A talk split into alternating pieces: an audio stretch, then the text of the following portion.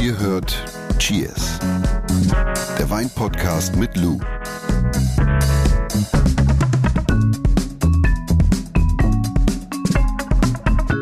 Happy birthday to you. Happy birthday to you. Happy birthday, lieber liebe Cheers. Cheers Podcast. Happy birthday to you. Ja, yes, ist Maria. Komm, Luftzang für dich. Mal, ich hab ja auch noch die perfekte. Alles Gute. 50. Geburtstag. 50 Jahre Cheers. Ach nee, 50. Folge Cheers. 50 Jahre Cheers. Hör mal, alt bist du geworden. Toll, dass du die Flasche mitgebracht hast. Du kannst jetzt mal hier die. Ich So, tu- tu aber sie toll, da. ich habe mach- dran gedacht, es ist die 50. ja, es Folge. Ist, guck mal, ich habe auch was Passendes mitgebracht, was mit Blubbern. Mit Blubber. Blubber. Sensationell. Blubber, Was mit Blubber? Es geht heute nämlich um Prosecco. Prosecco. Kann ich, noch, kann ich Prosecco. noch so ein Glas Prosecco haben? Der Wein der Woche. Großartig. Es sprudelt auf jeden Fall bei uns heute in der Folge, richtig? Yes. Also wir haben jetzt einen Perlwein, wir haben einen Prosecco Frisante habe ich mitgebracht von Giuliano. Giuliano, Giuliano, Giuliano, denke ich jetzt. Giuliano. Giuliano. Und äh, das ist auch Thema heute der Folge, nämlich was eigentlich primär beantworten wir heute die Frage, was eigentlich der Unterschied zwischen, denke ich schon, Prosecco Frisante und Prosecco Spumante ist. Ne? Ja. Ja. Das ist für viele immer noch ein, Es ist für mich ein ein kleines Novo. Mysterium. Ja, ist für mich auch so. Ja? Ja, klar. Was ist denn, was ist denn der Unterschied zwischen Prosecco? Was Das glaubst, was du glaubst du jetzt denn? gleich. Ja, aber was glaubst du denn? Also ganz ehrlich, wenn du jetzt diesen, Ja? ich habe keine Ahnung, vielleicht der Verschluss jetzt gerade und bestimmt, wie doll es sprudelt. Habe ich schon alles gesagt? Sind wir fertig? Wir sind fertig. Können wir feiern gehen? Bis nächste Woche. Aber ich bin jetzt erstmal zum Geburtstag anschließen. Alles Gute, Lu. Alles Gute, Jonas.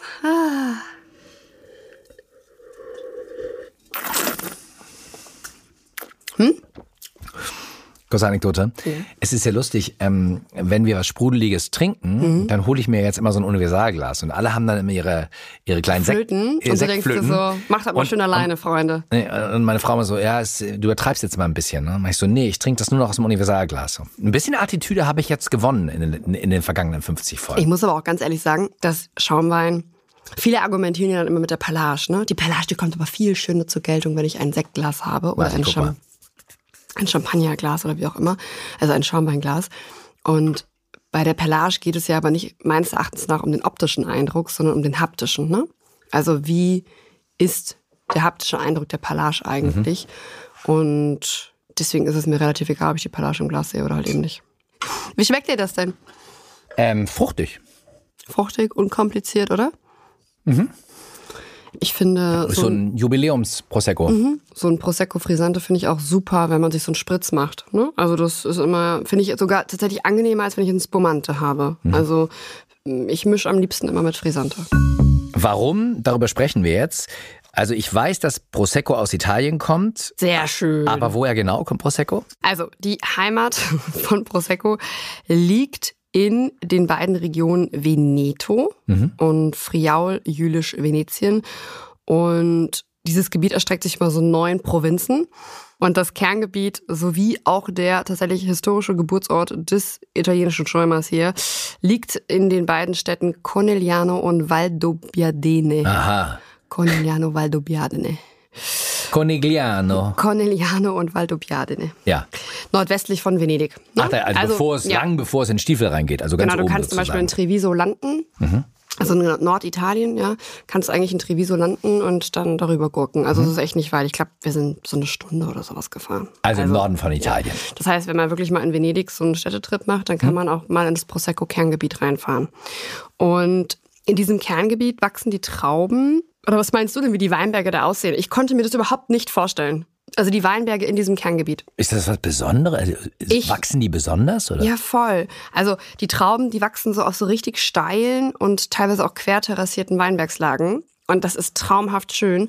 Und als ich, das klingt jetzt ein bisschen blöd, Ja. aber als ich da, da gab es so ein, so eine Aussichtsplattform und da konnte man sich aus dem Automaten so eine Flasche Prosecco ziehen. Nicht dein Ja, Ernst. und dann konnte man sich da hinsetzen und diese Aussicht genießen. Wie lustig ist das? Und da ist mir auch meine Hose gerissen, als ich da hochgewandert bin.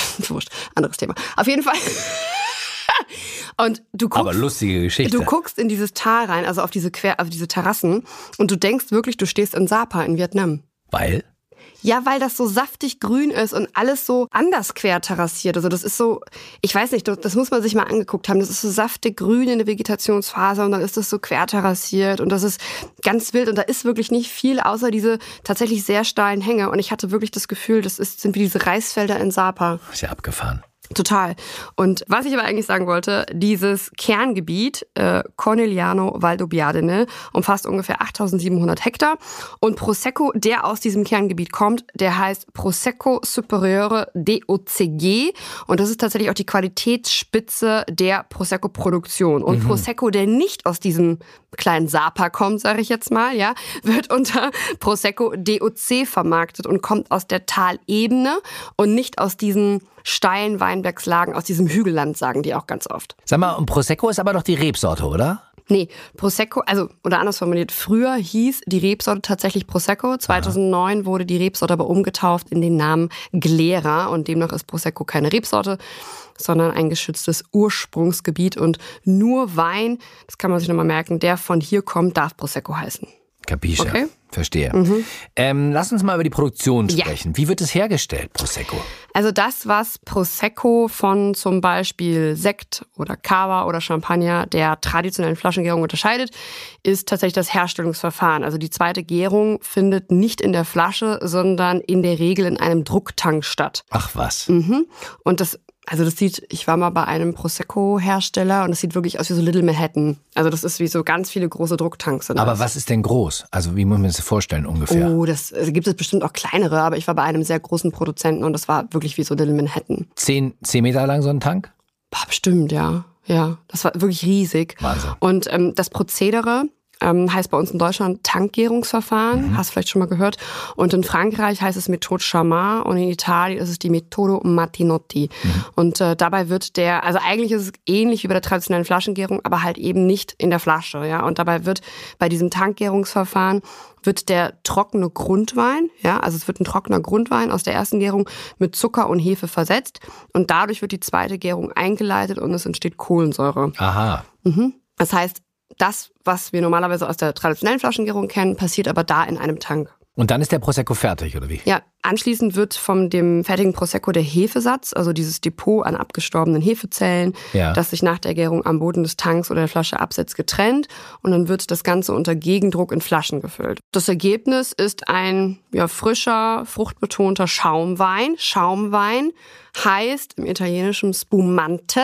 Ja. Ja der die sortentypische Aromatik der Rebsorte Galera tatsächlich sehr gut zum Ausdruck bringt. Also und auch geschmacklich ist es dann halt eben eine andere Nummer natürlich auch zu, zu Cava oder Champagner, der mit der traditionellen Flaschengärung hergestellt wird. Jetzt haben wir einen Frizzante im Glas. Du sprichst aber über Spumante. Wo liegt denn der Unterschied? Mm, primär macht der Druck den Unterschied. Also Aha. ein Prosecco Spumante bringt durchschnittlich über 3,5 Bar auf die Flasche und ein Prosecco Frisante zwischen 1 und maximal 2,5 Bar. Können wir mit dem Autoreifen gut vergleichen. Also ja, das kommt immer drauf an. So, ich glaube, wenn du hinten 20 Kisten Spumante drin hast, dann ja. musst du hinten ein bisschen mehr Bar drauf geben. Mhm, aber, aber das, so kann man sich das ungefähr vorstellen. Das ist immer so. Ja. ja. Genau, also Frisante zwischen 1 und maximal 2,5 Bar.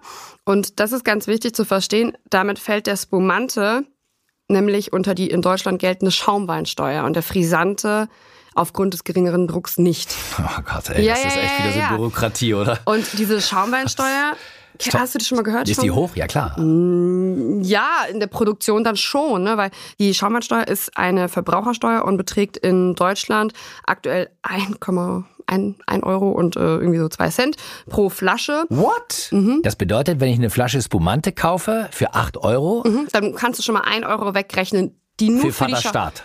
Richtig, ja. Und das ist auch eigentlich eine total bescheuerte Steuer. Die hat ihren Ursprung in wirklich tief in der Vergangenheit und es ist irgendwie so ein bisschen, also es ist irgendwie, es ist nicht cool, so. Aber weil der Frisante nicht besteuert werden muss, kommen die meisten Proseccos günstiger, ah. ganz oft als frisante Version auf den Markt. Mhm. Also auch ein, ein, per, also ein perlender Wein, also ein Schaumwein, äh, aber halt eben, es ist ein Perlwein. Also es schäumt auch, aber weniger Druck, genau. Gibt es denn noch einen Unterschied? Ja. Außer, also, außer diesem Druck? Wollte ich gerade sagen. Also der Prosecco Spumante und der Prosecco Frisante, die unterscheiden sich nicht ausschließlich durch den Kohlensäuredruck, sondern halt eben auch durch äh, die Grundweine, wo man, also da sagt man halt eben ganz oft, dass die beim Spumante etwas hochwertiger sind. Ja. Und äh, außerdem mh, mm, ist es auch so, dass die Gärung, also die zweite Gärung beim Prosecco Spumante, oft länger ist als beim Frisante, wodurch dann oft gesagt wird, ja, der hat einen viel feineren und cremigeren und auch langanhalteren, langanhaltenderen Schaum als der Frisante. Und wichtig, das ist, glaube ich, der größte Irrtum, denn anders als oft behauptet wird beim Prosecco Frisante nie die Kohlensäure künstlich zugesetzt. Also wenn wir von einem Frisante aus Italien sprechen, einem Prosecco Frisante ja. aus Italien sprechen, dann darf die Kohlensäure nie künstlich zugesetzt werden, die Kohlensäure, egal ob Frisante oder Spumante, muss immer aus der natürlichen Gärung stammen. Und die Kategorien, hast du vielleicht auch schon mal auf dem Etikett gesehen, Schaumwein mit zugesetzter Kohlensäure oder mhm. Perlwein mit zugesetzter Kohlensäure, oft auch auf dem deutschsprachigen, also deutschsprachige Produkte, ähm, sind für die Produktion von Prosecco äh, nicht zugelassen. Das ja? ist ja einfach kein Prosecco. Ja, also das wird immer ganz oft gesagt, ja, beim Frisante wird die Kohlensäure zugesetzt, aber das ist Quatsch. Also beim Prosecco Frisante darf die Kohlensäure nicht zugesetzt werden, sondern stammt immer aus der zweiten Gärung. Und optisch, das hängt aber auch so ein bisschen mit der Schaumweinsteuer zusammen, ist ein Frisante entweder mit einem normalen Korken, einem Kronkorken, ne? also hier hast du eben gesehen, Kronkorken, oder einem Schraubverschluss verschlossen. Und ein Prosecco Spumante darf ausschließlich mit einem pilzförmigen Naturkorken verschlossen werden. Und dieser pilzförmige Naturkorken muss wiederum mit der sogenannten Agraffe, also dieser, dieser Haltevorrichtung, gesichert und mit einer Folie Wegen des Drucks. werden. Wegen genau, des Drucks. ja. Aber daran kannst du sie auch optisch im im Fachhandel, Supermarkt, whatever, beim Einkauf halt einfach äh, unterscheiden. Ne? Welche Geschmacksrichtung gibt's denn überhaupt? Also es gibt die gleichen Geschmacksrichtungen eigentlich auch wie bei Champagner und ja. bei, weiß ich nicht, äh, Cremant und Cava und hast nicht gesehen. Aber die gängigste Geschmacksrichtung bei Prosecco, egal ob Frisante oder Spumante, ist eigentlich immer extra dry. Und äh, da pendelt sich der Restzuckergehalt dann irgendwo zwischen 12 und ja, so 17 Gramm Restzucker ein. Und ähm, wie gesagt, weitere Geschmacksrichtungen sind aber auch Brüt Natur, Extra Brüt, Brüt extra dry, dry, medium dry oder zum Beispiel auch sweet. Ne? Du hast eben gerade gesagt, die üblichen Verdächtigen in Sachen Geschmacksrichtung. Mhm. Aber wenn ich jetzt so mh, mm, an unserem Wein der Woche nippe, also Prosecco der Woche, mhm. geschmacklich hat Prosecco nicht wirklich was mit Champagner oder sowas zu tun, ne?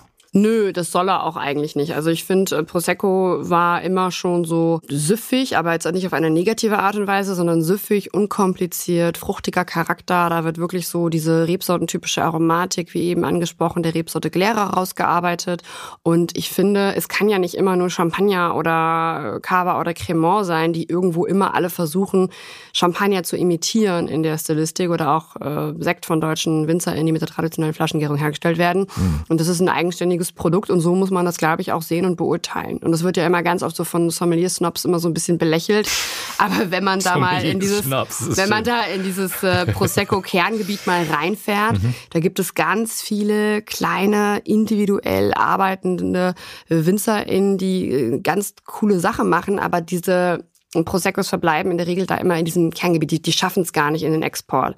Vielleicht auch, weil die KonsumentInnen in Deutschland nicht bereit dafür sind. Ich habe keine Ahnung. Auf jeden Fall, es gibt nicht immer nur die einfacheren, sondern es gibt auch sehr fordernde Prosecco. Ja. Prosecchi, Prosecchi, Proseccis. Proseccis ist ganz liebe. Proseccis ist ganz liebevoll.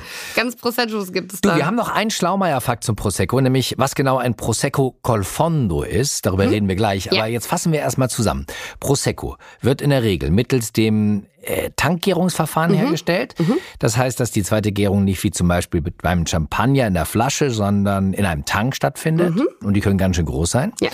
Es gibt Prosecco Frisante und Prosecco Spumante, mhm. die sich zwar auch optisch, aber primär, haben wir eben gerade gesprochen, durch den Druck in der Flasche unterscheiden. Exakt. Dafür ein Frisante keine Schaumweinsteuer anfällt, die mhm. in Deutschland über einem Euro beträgt, mhm. ist er in der Regel auch preiswerter als ein Spumante. Richtig. Und bei einem Prosecco Frisante, anders als oft behauptet, darf die Kohlensäure nicht extra zugesetzt werden, sondern muss äh, aus der Gärung stammen. Sie muss aus der Gärung ja, und stammen. Und Frisante vielleicht nochmal übersetzt: Perlwein, Spumante, Schaumwein, weil das ist für viele immer verwirrend. Ja.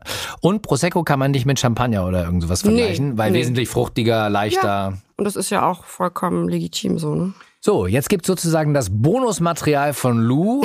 Für alle, die gesagt haben, aber ich weiß da was.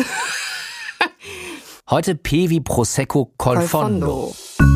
Lou's Weinlexikon. Mit Prosecco Colfondo ist traditionell hergestellter Prosecco gemeint, bei dem die zweite Gärung tatsächlich nicht in einem Tank, sondern wie früher in der Flasche ah. stattfindet. Und das Hefedepot wird in der Regel nicht entfernt und auch eine Süßung, also Bestimmung des Geschmacksmittels, zum Beispiel also mit der Versanddosage, äh, findet nicht statt. Und äh, Colfondo ist so, ja, so der, der traditionelle, ursprüngliche Prosecco, der gerade so ein kleines Comeback erlebt und ähm, der auch tatsächlich so trüb ins Glas läuft, ja. Der auch nicht ganz so fruchtig und vielleicht auch nicht immer so ein kleines Zuckerschwänzchen hat, sondern so ein bisschen brotiger, trockener, säurebetonter ist, ja. Frau Schmidt, wir feiern noch ein bisschen Jubiläum jetzt, oder? Frau Schmidt, ja, Jonas. Komm mal her. Hör mal, du. 50 Folgen.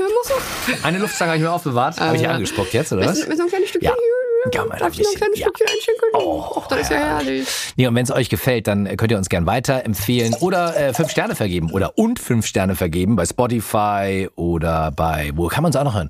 Amazon. Überall, wo es Podcasts gibt. Apple, whatever.